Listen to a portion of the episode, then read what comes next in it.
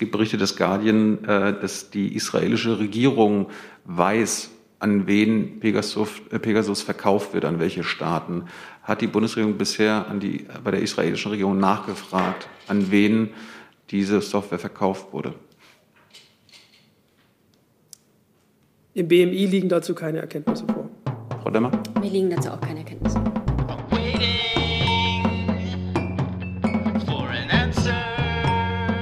So, guten Tag, liebe Kolleginnen, liebe Kollegen.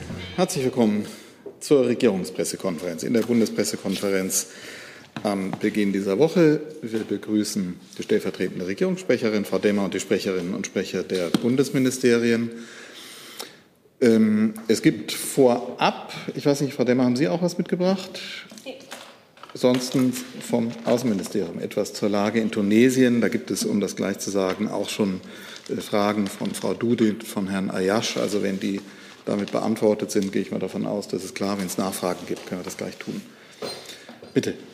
Ja, also Moment. So. dieser aktuellen äh, Entwicklung in Tunesien, ähm, auch von gestern Nacht, möchte ähm, das Auswärtige Amt noch einmal sagen, dass wir sehen, dass Tunesien eigentlich in den letzten Jahren einen guten, ja einen beeindruckenden Weg zurückgelegt hat, dass ähm, die friedliche Durchführung der letzten Präsidentschaftswahlen und auch der Parlamentswahlen gezeigt hat, dass die Menschen in Tunesien Demokratie wollen und auch, dass die Demokratie in Tunesien Fuß gefasst hat seit 2011, auch seit den Entwicklungen, die uns alle in Erinnerung sind. Und umso mehr äh, beobachten wir die Eskalation der Gewalt in den letzten Tagen und Wochen und auch die Zuspitzung der Lage seit gestern sehr genau und sind darüber sehr besorgt. Wir denken, dass es jetzt wichtig ist, wirklich schnell zur verfassungsmäßigen Ordnung zurückzukehren und ähm, rufen alle dazu auf, die Einhaltung und die Umsetzung ähm, der Verfassung in Tunesien zu garantieren. Dazu gehört aus unserer Sicht auch die Wahrung der Freiheitsrechte, die eben auch zu den wichtigsten Errungenschaften der tunesischen Revolution gehört. Die Lage in Tunesien unterstreicht auch aus unserer Sicht die Dringlichkeit, jetzt politische und wirtschaftliche Reformen wirklich in Angriff zu nehmen. Und dies kann eben auch nur in einer konstruktiven Zusammenarbeit aller Verfassungsorgane gelingen. Und auch die Arbeitsfähigkeit aller Verfassungsorgane ist dafür notwendig. Denn ähm, nicht nur die gestrigen Entwicklungen, sondern auch die Pandemielage, die Krise der Wirtschaft und des Staatshaushalts sowie der doch enorme Reformstau, den wir beobachten, sind wirklich aktuell große Herausforderungen in Tunesien, die uns sehr sorgen. Wir sprechen über die aktuelle Lage auch ähm, gerade als wir hier sitzen mit der tunesischen Seite.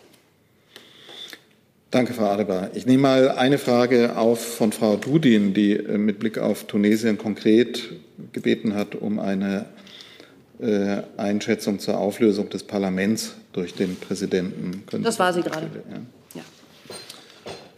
Dann also das war keine, Entschuldigung, wenn ich da einhake, um dieses Wording genau zu kriegen, das ist keine Auflösung des Parlaments, sondern der Staatspräsident beruft sich da auf Artikel 80 der tunesischen Verfassung, die eine Aussetzung der Arbeit des Parlaments für 30 Tage vorsieht. Auf diesen Artikel beruft er sich, das heißt, es ist eine momentane Aussetzung der Arbeit des Parlaments eines wichtigen Verfassungsorgans. Das war mir wichtig zu sagen. Okay, wenn es da von außen noch Nachfragen gibt, dann würde ich bitten, die jetzt zu stellen. Ansonsten im Saal. Bitte, Herr Jung. Hm, Sie sagten, Sie forderten die Rückkehr zur verfassungsrechtlichen Ordnung. Wo sehen Sie denn, dass die verfassungsrechtliche Ordnung in Tunesien verlassen wurde? Naja, gut, ähm, verlassen will ich nicht gesagt haben. Wir ähm, sehen eben schon, dass der Staatspräsident diesen Artikel 80 der Verfassung jetzt anführt, dafür die Arbeit des Parlaments zu suspendieren. Und ähm, ehrlicherweise müssen wir sagen, dass wir das im Moment für eine doch recht weite Auslegung der Verfassung halten. Insofern rufen wir dazu auf, da ähm, gemeinsam mit allen Verfassungsorganen zu sprechen, jetzt Ruhe zu bewahren und die Arbeitsfähigkeit auch des Parlaments, die ja jetzt ausgesetzt ist, wirklich schnellstmöglich wiederherzustellen. Nachfrage? Nachfrage, bitte. Es ähm, gibt ja nicht nur die Regierungspartei, sondern auch andere Kräfte in Tunesien, die von einem Putsch, von einem Staatsstreich sprechen. Beobachten Sie das ebenfalls und wird oder wurde der tunesische Botschafter einbestellt? Also wir möchten nicht von Putsch sprechen, sondern die Lage so bewerten, wie ich es gerade getan habe. Da möchte ich jetzt diese wörtliche Einordnung von hier nicht vornehmen. Ähm, wir werden sicher das äh, Gespräch mit der tunesischen Botschafterin, die äh, es hier in Berlin suchen. Und aktuell ist unser Botschafter auch ähm, in Tunesien im Außenministerium und führt Gespräche. Gut, dann wechseln wir das Thema zum Thema Corona, Impfen. Gibt es Fragen von außen, sicherlich auch im, Ra, im Saal? Michaela Küfner von der Deutschen Welle fragt ähm, Frau Demmer, diskutiert die Bundesregierung eine Impfpflicht für Beschäftigte im Gesundheitswesen und äh, fragt, fügt hinzu, schließen Sie eine solche Impfpflicht grundsätzlich aus? Also ich äh, möchte das hier direkt eingangs klarstellen, äh, bevor ich da weitere Ausführungen mache. Es bleibt dabei, wir wollen keine Impfpflicht durch die Hintertür, keine allgemeine Impf Impfpflicht durch die Hintertür.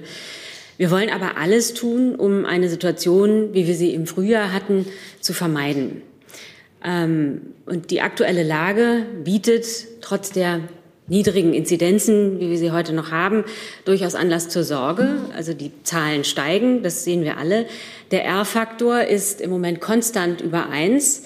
Und konkret bedeutet das für den heutigen Tag, dass innerhalb einer Woche die Fallzahlen um 75 Prozent gestiegen sind. Das heißt, wenn sich diese Entwicklung so fortsetzt, müssen wir zusätzliche Maßnahmen ergreifen. Und da ist natürlich zu überlegen, was da möglich ist und was zu machen ist. Für diese Überlegungen ist allerdings auch relevant zu wissen, dass doppelt geimpfte zwei Wochen nach der zweiten Impfung und Genesene plus eine Impfung nicht mehr relevant zum Impfgeschehen beitragen. Im Unterschied zu Getesteten, also jedenfalls zu schnell Getesteten, zu Antigen-Test Getesteten. Ähm, und insgesamt, das wird Ihnen auch allen nichts Neues sein, gibt es ja drei äh, Problemkreise, drei Herausforderungen zu bewältigen. Also zum einen geht es darum, wie können wir die Impfquote erhöhen? Die Bundeskanzlerin hat es hier ja in ihrer Sommerpressekonferenz selber noch mal gesagt, wie wichtig das ist. Ähm, die zweite Frage, der zweite Problemkreis ist, wie gehen wir mit Reiserückkehrern um? Und der dritte, wie gehen wir konkret äh, mit den steigenden Zahlen um?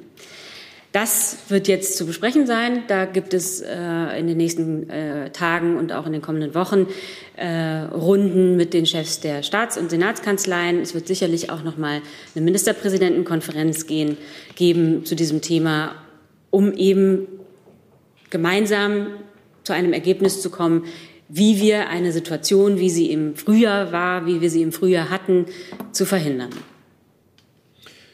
Dazu fragt äh, Gernot Heller, ähm, hat Kanzleramtschef Braun mit seinen Aussagen zu unterschiedlichen Freiheitsgraden für Geimpfte und Nicht-Geimpfte die Meinung der Kanzlerin und der Gesamtregierung wiedergegeben? Wie gesagt, Helge Braun hat ähm, vor dem Hintergrund der steigenden Zahlen äh, und der Sorge darum, dass wir wieder zu einer Situation äh, kommen wie im Februar oder im, im Anfang dieses Jahres, ähm, äh, hat er aufgezeigt, was der Unterschied ist im Umgang mit Geimpften und Genesenen oder eben Getesteten. Um das nochmal zu sagen, äh, tatsächlich ist es eben so, dass zweifach Geimpfte zwei Wochen nach der zweiten Impfung deutlich weniger zum Impfgeschehen beitragen, als es ähm, Getestete tun. Diese Tests sind eben nicht ganz so sicher und in ihrer Aussagekraft nicht so hundertprozentig. Gut, dann Fragen aus dem Saal. Beginnen wir Ihnen, bitte. Haselrieder, ZDF Frontal. Äh, auch eine Frage zum Impfen an Frau ähm, Demmer. Die Inzidenz steigt ja, das Impftempo wächst und eine Herdenimmunität, sagen Experten, ist nicht in Sicht. Wie sieht denn genau die Strategie jetzt der Bundesregierung aus, um etwas dagegen zu unternehmen? Nun, also Sie haben die Kanzlerin selber gehört, die das ja bestätigt, äh, wie wichtig es ist, äh, dass möglichst viele Menschen geimpft werden. Trotzdem ist es ja nicht, äh, also es wird immer Menschen geben, die sich gar nicht impfen dürfen. Die Kinder werden nicht geimpft werden können. Ähm, äh, aber das habe ich versucht ja gerade klarzumachen. Es ist jetzt äh, Ziel und Arbeit der Bundesregierung der Länder, hier zu einer Strategie zu finden. Äh, die Pandemie, und so ist es von Anfang an gewesen, und so ist es auch heute. Ist, äh, wir haben es mit einer dynamischen Lage zu tun, auf die jeweils reagiert werden muss. Und das äh, wird jetzt in den nächsten Tagen und den kommenden Wochen zu besprechen sein. Das Ziel der Bundesregierung ist es, die Bürgerinnen und Bürger zu schützen, die Überlastung des Gesundheitssystems zu verhindern, wie eh und je und welche Maßnahmen hierzu in den nächsten Wochen und Monaten sinnvoll sind, das hängt von der weiteren Entwicklung ab, von der Impfquote. Von der, die Kanzlerin hat hier ja auch noch mal dringend alle dazu aufgerufen, äh, sich doch impfen zu lassen. Ähm, es bleibt auch dabei, auch da erzähle ich nichts Neues, ähm, die Freiheitsrechte sind ein hohes Gut und die einzuschränken wird immer das letzte Mittel sein. Ähm, und hier gilt es eben eine Abwägung vorzunehmen. Äh, jede Grundrechtseinschränkung muss regelmäßig auf ihre Verhältnismäßigkeit überprüft werden. Zusatz? Ähm, das heißt, wenn ich das richtig verstehe, es gibt bisher keine Strategie, um eine vierte Welle im Herbst äh, zu verhindern. Wie ich schon gerade gesagt habe, es gibt eine dynamische Lage, äh, wie von Anbeginn an, äh, auf die es zu reagieren gibt, gilt. Äh, und wir sehen jetzt, äh, in absoluten Zahlen ist die Inzidenz ja immer noch sehr niedrig, aber bei einer Steigerungsrate binnen einer Woche von 75 Prozent äh, gilt es zu überlegen, wie man verhindern kann, dass es wieder zu einer solchen Welle kommt, wie wir sie im Frühjahr erlebt haben. Und das ist jetzt schon Gegenstand der Gespräche, die in den kommenden Tagen und Wochen fortgesetzt werden. Herr Reitschuster, dann gehen wir zu Ihnen nach vorne. Ich sehe da einen Widerspruch, vielleicht können Sie den auflösen für mich. Sie sagen, auf der einen Seite, die Bundesregierung will keine indirekte Impfpflicht, auf der anderen Seite sagt der Kanzleramtsminister äh, massive Einschränkungen der Freiheit für Nichtgeimpfte. Das ist doch eine indirekte Impfpflicht. Also ist das nicht äh, sehr widersprüchlich? Nein, wir haben das hier ja schon sehr oft äh, besprochen. Ähm, und das habe ich eben ja auch gerade noch mal gesagt, nicht ohne Grund. Freiheitsrechte sind ein hohes Gut und man muss eben genau ein überlegen, für wen es angemessen und verhältnismäßig ist, diese Grundrechte einzuschränken. Aber ich kann jetzt Ergebnissen äh, der Besprechungen hier nicht vorgreifen. Äh, ganz grundsätzlich kann ich nur noch mal auf den Unterschied hinweisen zwischen der Tatsache, dass Geimpfte und Genesene nur noch sehr gering, in sehr geringem Ausmaß zum Impfgeschehen beitragen, während das für Getestete, Menschen, die mit einem Antigen-Schnelltest getestet worden sind, nicht so eindeutig zu sagen ist, denn diese Tests sind einfach nicht so genau.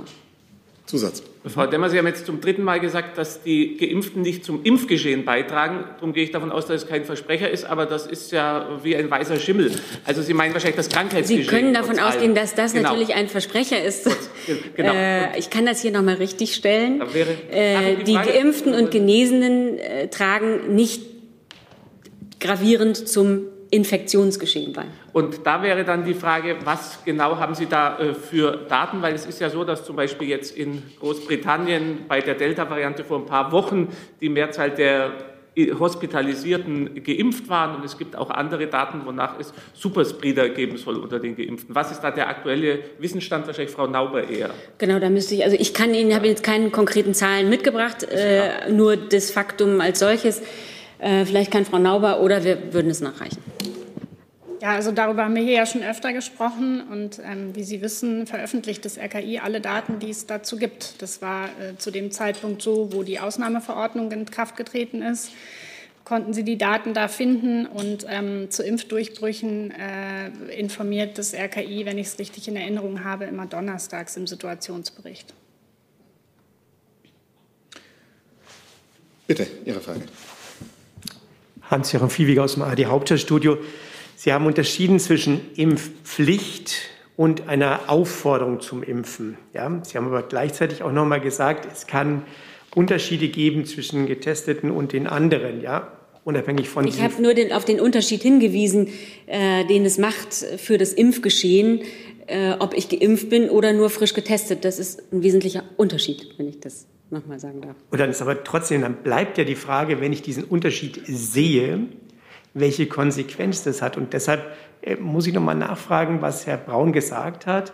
Das heißt, die einen dürfen ins Theater, die anderen dürfen nicht ins Theater, ist tatsächlich eine mögliche Überlegung, die derzeit im Raum steht. Da würde mich aber ehrlich gesagt auch nicht nur Ihre Meinung, sondern auch die vom Justizministerium interessieren. Also wie gesagt, über die Konsequenzen aus den Erkenntnissen die Erkenntnisse über die Entwicklung der Fallzahlen, die Erkenntnisse über die Folgen, die eine Impfung äh, für das Infektionsgeschehen hat. Äh, über diese Konsequenzen wird derzeit gesprochen und äh, beraten. Und über die Ergebnisse werden Sie ganz sicher informiert. Ich kann Ihnen jetzt noch keinen Termin für die nächste MPK nennen, aber natürlich wird es dann auch im Rahmen einer MPK zu diskutieren sein. Zusatz. Habe ich eine Nachfrage dazu stellen? Spielt in diesen Überlegungen, in diesen Debatten auch eine Rolle, dass diejenigen, die sich nicht haben impfen lassen, dann womöglich für ihre Tests selbst zahlen müssen? Also äh, auch dazu haben wir uns bereits geäußert. Ähm, derzeit äh, ist das, warten Sie ganz kurz. Mhm.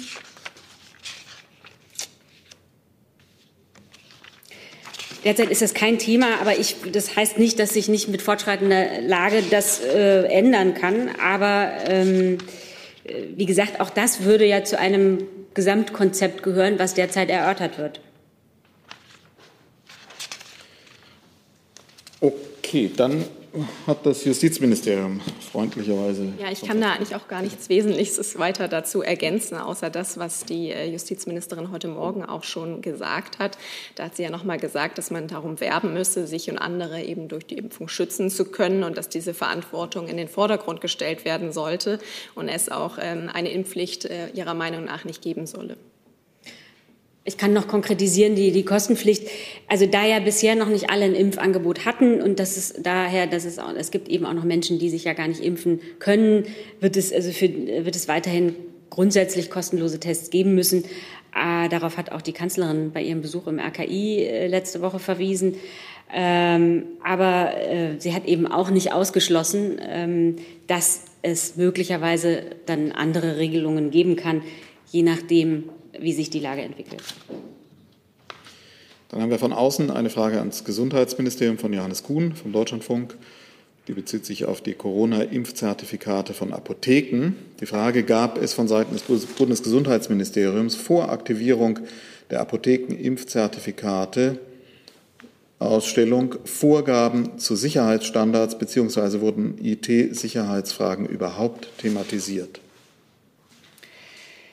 Also ich will vielleicht noch mal kurz zu dem äh, Fall sagen, den der Kollege anspricht, weil ich nicht weiß, ob das alle auf dem Schirm haben. Es gab vergangene Woche einen Hinweis auf eine potenzielle Schwachstelle beim Zugang zum äh, Webportal des Deutschen Apothekerverbandes.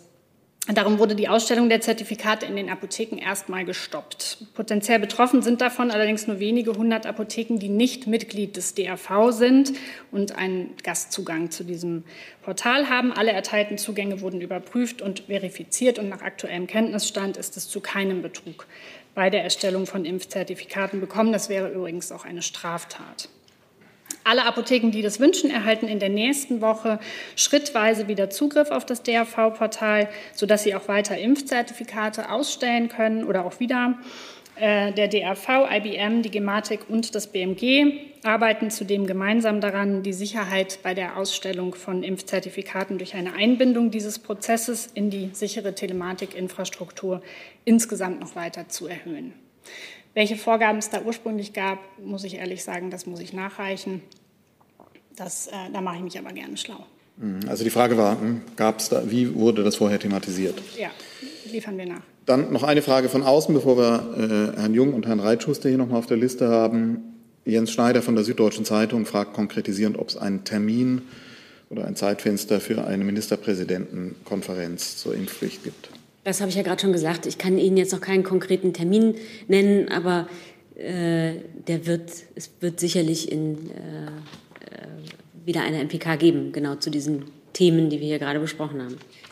Herr Jung, dann Herr Reitschuster.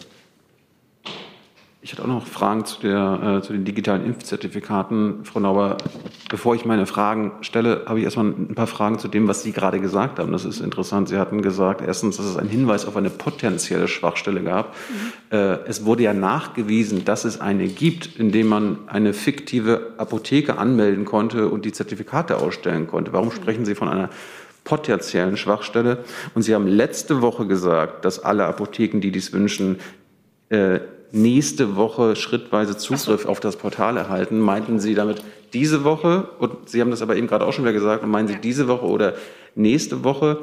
Und äh, verstehe ich das richtig, dass das keine generelle Freigabe des Dienstes ist? Die letzte Frage verstehe ich ehrlich gesagt nicht äh, richtig. Das können Sie vielleicht gleich noch mal ausführen. Ich meinte diese Woche, also letzte Woche war es nächste Woche, also im Laufe dieser Woche. Und ähm, die erste Frage war, äh, ach so, potenziell, ja. Ich wollte damit eigentlich nur sagen, dass äh, nach allem, was wir wissen, es da zu keinem Betrug gekommen ist. Aber in der Tat, äh, es gab diesen Hinweis darauf, äh, von den äh, Kollegen des Handelsblatts, wo, die darauf hingewiesen haben, dass zwei Sicherheitsexperten es gelungen ist, sich so einen Gastzugang zu erschleichen, in der Tat. Darf ich noch eine Nachfrage stellen? Bitte, ja. Ist es weiterhin möglich oder können Sie es ausschließen, dass man weiterhin eine fiktive Apotheke anmelden kann?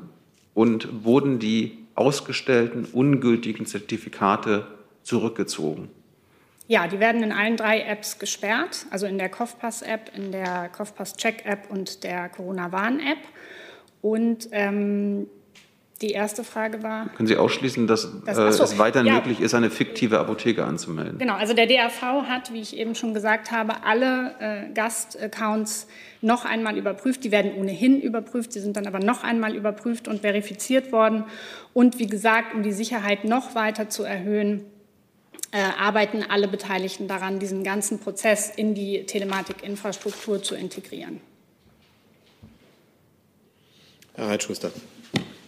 Frau Nauber, Sie haben gerade gesagt, die Daten zu Krankheitsfällen und Covid-Todesfällen bei Geimpften findet man donnerstags beim RKI. Ich habe am 14. Juli das Gesundheitsministerium nach diesen Daten gefragt. Da kam die Antwort, ich soll beim RKI nachfragen. Das RKI sagte, die sind immer donnerstags veröffentlicht. Dann sagte das RKI in der Korrektur, die sind immer mittwochs veröffentlicht. Jetzt sagen Sie wieder, die sind immer donnerstags veröffentlicht. Ich habe sowohl die donnerstags als auch die Mittwochsberichte durchgeschaut. Ich habe da nichts gefunden. Vielleicht bin ich äh, nicht in der Lage, das zu finden. Aber da entsteht für mich der Eindruck, dass da die Bundesregierung ein Versteckspiel äh, spielt. Warum können Sie nicht einfach diese Daten liefern? Wären Sie so lieb, die nachzureichen zumindest? Also, zuständig dafür ist das Robert-Koch-Institut. Insofern hat meine Kollegin Sie hier auf äh, oder an das Robert-Koch-Institut verwiesen. Äh, von dort haben Sie ja offenbar auch Antwort bekommen. Äh, nichtsdestotrotz äh, suchen wir gerne den äh, Lagebericht heraus, wo Sie das finden. Möglicherweise ist es nicht Donnerstag, sondern Mittwoch und ich hatte es einfach falsch im Kopf. Dann würde ich statt einer Nachfrage bitten, mich noch mal auf die Liste zu setzen oder wenn niemand mehr drauf ist, noch eine Corona-Frage. Genau. Es gibt einen Ausblick des Robert-Koch-Institutes für den Herbst und da heißt es wörtlich, es laufen Vorbereitungen für Boosterimpfungen, bei der Nach äh, die bei nachlassender Immunität der vulnerablen Gruppen ab Herbst möglicherweise erforderlich sein werden. Was haben Sie denn da für Erkenntnisse über diese nachlassende Immunität bei den bereits Geimpften? Wie sehen diese Boosterimpfungen aus? Danke. Also das hat ja auch der Minister wiederholt betont, dass eine dritte Impfung für Menschen mit nachlassendem Immun, äh, mit, mit äh, geschwächtem Immunsystem oder im hohen Lebensalter Sinn macht. Ähm, er sprach von dritten Impfungen im Herbst, zum Beispiel für Pflegeheimbewohner oder auch für andere Menschen die bei, äh, denen bei einer Infektion ein schwerer Krankheitsverlauf äh, droht. Für die Gruppe der Low Responder, deren Immunsystem auf die zweifache Impfung nur mit einem eher niedrigen Schutz reagiert, äh, werde, Schutz, werde, der Schutz mit der dritten Impfung deutlich höher. Deswegen, ähm, so hat es der Minister gesagt, werden wir diesen Gruppen wohl im September, Oktober die dritte Impfung anbieten. Die Daten dazu, die werden vom PAI in enger Abstimmung mit dem RKI ausgewertet. Ist da jetzt schon die Wirkung gering oder hat man die Angst, dass sie im Herbst nachlässt? Danke. Naja, das kommt immer darauf an, äh, wann sie geimpft worden sind. Aber wie gesagt, die Daten werden aktuell ausgewertet. Aber wir bereiten uns natürlich jetzt schon darauf vor, dass möglicherweise diese Boosterimpfungen im Herbst stattfinden. Das machen wir dann nicht drei Tage vorher, sondern darauf bereiten wir uns jetzt schon vor. Okay, Herr Jung hat noch eine Frage, dann habe ich noch eine von außen. Dann wechseln wir das Thema, weil es auch noch Fragen zu anderen Themen gibt. Bitte. Eine, eine Verständnisfrage oder Lernfrage, Frau Demmer. Wenn, Sie, wenn die Bundesregierung, diese Bundesregierung eine Impfpflicht ausschließt, warum halten Sie das nicht gesetzlich fest? Man könnte das ja quasi gesetzlich äh, untersagen, dass es eine Impfpflicht gibt? Also zunächst kann da vielleicht auch das äh, BMJV noch was zu sagen. Es gibt natürlich Vertragsfreiheit, aber ganz grundsätzlich, äh, also das heißt, wir können ja nicht für alle Fälle äh, äh ausschließen. Da hat auch die Justizministerin heute Morgen noch mal äh, darauf hingewiesen. Aber für die Bundesregierung kann ich jedenfalls sagen, wir wollen keine Impfpflicht durch die Hintertür. Aber das bedeutet ja auch, dass die nächste Bundesregierung, die in ein, zwei, ein paar Monaten ins Amt kommen kann, genau das beschließt. Ich kann jetzt hier naturgemäß nur für die amtierende Bundesregierung sprechen äh, und nicht für die kommende. Insofern äh, kann ich Ihnen aber versichern, dass diese Bundesregierung jedenfalls auch jetzt schon äh, nach Wegen sucht, um eine Situation zu vermeiden, wie wir sie im Frühjahr hatten. Äh, und wie das gelingen kann, dazu sind jetzt alle Beteiligten im Gespräch.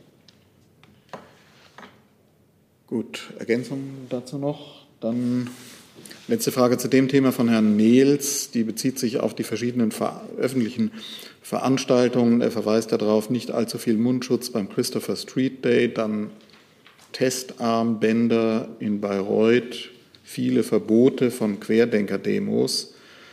Er fragt das äh, Gesundheitsministerium oder das BMI, wie breit ist das Toleranzspektrum im Umgang mit öffentlichen Veranstaltungen in Corona-Zeiten? Wer kann dazu Auskunft geben? Also da das Sache der lokalen Behörden ist, kann ich dazu keine Auskünfte machen. Ja, das hat Frau Nauber zutreffend gesagt. Die Versammlungsbehörden sind Behörden der Länder. Alle Behörden eint das Ziel, dass auch bei größeren Veranstaltungen kein Infektionsgeschehen zustande kommt, dass neue Infektionsketten ausgelöst werden und wie das in den jeweiligen äh, Veranstaltungen zu gewährleisten ist, das wird genau von diesen Behörden entschieden. Und da kann es hin und wieder auch mal zu Unterschieden kommen. So, dann wechseln wir die Themen und ich habe eine Frage, das kann ich nicht genau sagen, wie weit da letzte Woche schon aktuelle Zahlen da waren. Da geht es um die Afghanistan, ähm, die, die Helfer in Afghanistan. David Rode bittet da um Zahlen, wie viele Menschen werden Stand jetzt aufgenommen, Helfer der Bundeswehr, und ähm, wann, was kann man jetzt sagen über den Zeitraum, in dem sie nach Deutschland kommen werden? Frage das war, BMI das? und für uns vielleicht die Visazahlen in Ergänzung. Mhm. Also ich kann Ihnen bestätigen, dass äh, in der vergangenen Woche im Bundeskabinett äh, Entscheidungen getroffen wurden, dass äh, beim Ortskräfteverfahren zusätzliche Unterstützung für die Ortskräfte und ihre Familien ähm, äh, stattfinden soll. Das heißt also, das Thema, was wir hier an dieser Stelle häufiger besprochen haben, die Finanzierung von Reisekosten und Ähnliches äh, wird äh, in die Überlegungen mit aufgenommen und es wird Unterstützung geben. In welcher Form, das wird immer innerhalb der Bundesregierung derzeit noch diskutiert. Ähm, es gibt auch äh, einen groben Überblick darüber, wie viele Ortskräfte das betreffen wird, also die Aufnahme, die noch bevorsteht für die Ortskräfte, die ehemals für die Bundespolizei äh, gearbeitet haben, sind das, ist das eine niedrige zweistellige Zahl. Äh, für die Ortskräfte des äh, anderen Ressorts müssten Sie dann jeweils bei dem Ressort nachfragen. Jedenfalls sind die Prozesse angelaufen, auch auf der Grundlage der Entscheidung letzte Woche und die Vorbereitungen laufen. Ich kann vielleicht noch hinzufügen, dass ähm, wir die gute Nachricht jetzt haben, dass von allen Ortskräften ähm, der Bundeswehr, vielleicht auch äh, zum BMVG, ähm, wir inzwischen alle in die, allen Ortskräften der Bundeswehr, ehemaligen Ortskräften, die ihren Antrag in Masai Sharif gestellt haben, inklusive der Familienmitglieder, die ähm, Pässe visiert haben und so rund 2400 Visa ausgestellt haben. Da läuft jetzt der Transport hin zu den ähm, Empfängern der Visa und das ist auf einem sehr guten Weg. Wir konnten die Visa zu einem ganz großen Teil innerhalb weniger Tage bearbeiten. Gleich ergänzt noch. Sehr gerne, ich probiere es. Ähm, vielleicht nur um die ähm, ergänzenden Zahlen zu den Ortskräften, die ähm, bereits eingereist sind. Äh, Frau Adebar hat das schon angeführt. Wir hatten aus der Gruppe derjenigen, die in den letzten zwei Jahren für uns beschäftigt waren, 526 Ortskräfte ähm, identifiziert, die hier eine Gefährdungsanzeige gestellt haben. Dazu ähm, haben bereits 491 ihre Aufnahmezusage erhalten, zusammen mit 1991 Familienangehörigen. Das sind also insgesamt 2482 Personen, Stand 21.07., die ihre Aufnahmezusage erhalten haben. Und von denen ähm, sind insgesamt bereits 905 ähm, Personen in Deutschland eingetroffen und äh, ergänzend dazu laufen ja jetzt die Prüfungen und Gespräche, ähm, wie es äh, zu zusätzlicher Unterstützung kommen kann. Das zu den Zahlen zum BMVG. Vielen Dank. Gab es dazu eine Nachfrage? Bitte. Ich habe eine Frage zur Abschiebung nach Afghanistan. Das ist, da mache ich ein anderes Wir Thema draus. Ähm, Herr Alter, Sie sprachen davon, dass was beschlossen wurde am Mittwoch, gleichzeitig, dass es Überlegungen gibt. Könnten Sie uns das nochmal ausklamüstern, was jetzt konkret beschlossen wurde und wo Sie noch überlegen, gerade insbesondere von, bei den Reisekosten? Und bleibt es dabei, dass die Menschen, die, also die afghanischen Ortskräfte und deren Familien weiterhin nur einen Aufenthalt, Aufenthaltstitel hier in Deutschland auf begrenzte Zeit bekommen und daher jedes Jahr jetzt Angst haben müssen, wieder abgeschoben zu werden nach Afghanistan?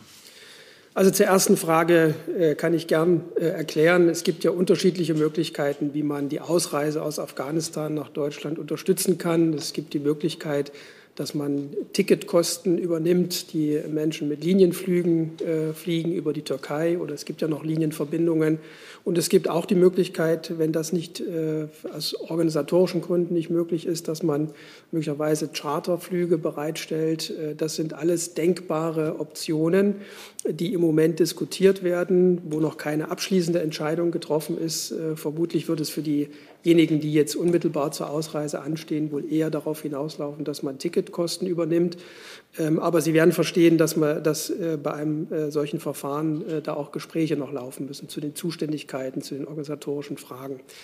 Ähm, aber die Grundentscheidung ist ja das Wichtige. Die ist im Kabinett oder von den betroffenen Ressorts letzte Woche getroffen worden, dass es eine Unterstützung geben soll, dass also abweichend von dem bisherigen Verfahren die Kosten nicht mehr selbstständig finanziert getragen werden müssen, sondern dass wir da unterstützen werden.